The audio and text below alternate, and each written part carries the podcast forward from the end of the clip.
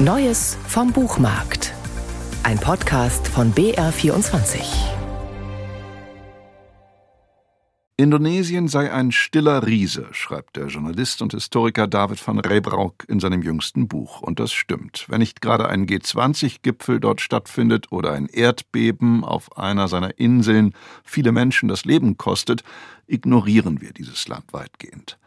Dabei kommt Indonesien im 20. Jahrhundert eine Art Modellcharakter für alle möglichen Unabhängigkeitsbewegungen auf der Welt zu, sagt der 51-jährige Belgier David van Reybrouck, der nach seiner fulminanten Geschichtserzählung und Landeserkundung des Kongo von 2010 nun Indonesien ins Visier genommen hat. I think the biographical reason was I am Belgian. Ich glaube, das ist biografisch begründet.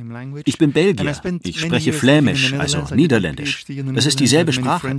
Ich habe viele Jahre in den Niederlanden gelebt. Ich habe dort promoviert und viele Freunde dort.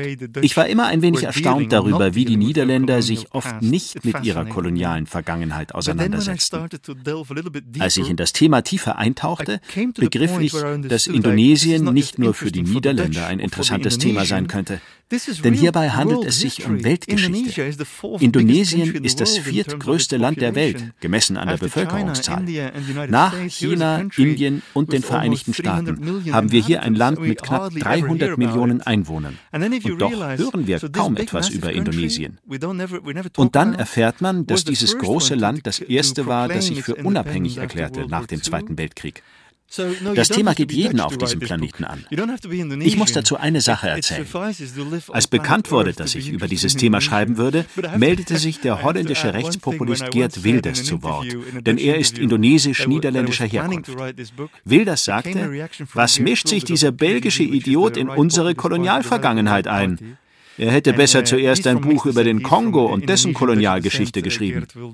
Aber das hatte ich ja längst getan. Er wusste es nur nicht.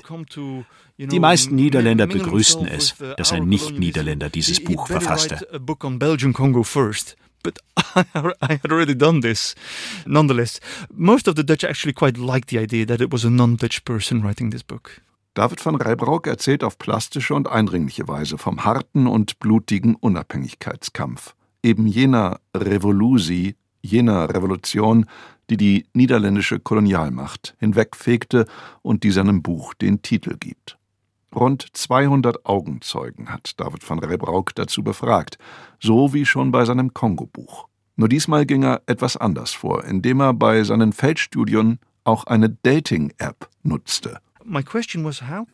Ich fragte mich, wie kann ich so viele historische Augenzeugen wie möglich erreichen? Ich ging zu Imamen und in Altenheimen, aber das reichte nicht. Zuerst versuchte ich es auf Facebook. Das war nicht von Erfolg gekrönt. Dann meldete ich mich bei Tinder an. Ich stellte ein ganz braves uh, Profilfoto ein und schrieb dazu, ich arbeite an einem Buch über den indonesischen Unabhängigkeitskampf und bin wahrscheinlich mehr an deinem Großvater und deiner Großmutter interessiert als an dir selbst.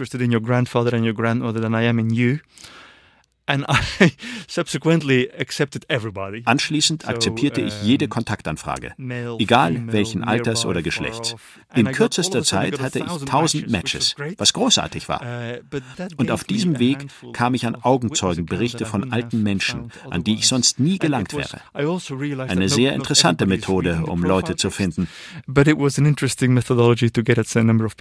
Ein voluminöses, augenöffnendes Buch. David van Reybroucks Revolusi, Indonesien und die Entstehung der modernen Welt ist übersetzt von Andreas Ecke bei Surkamp erschienen für 34 Euro.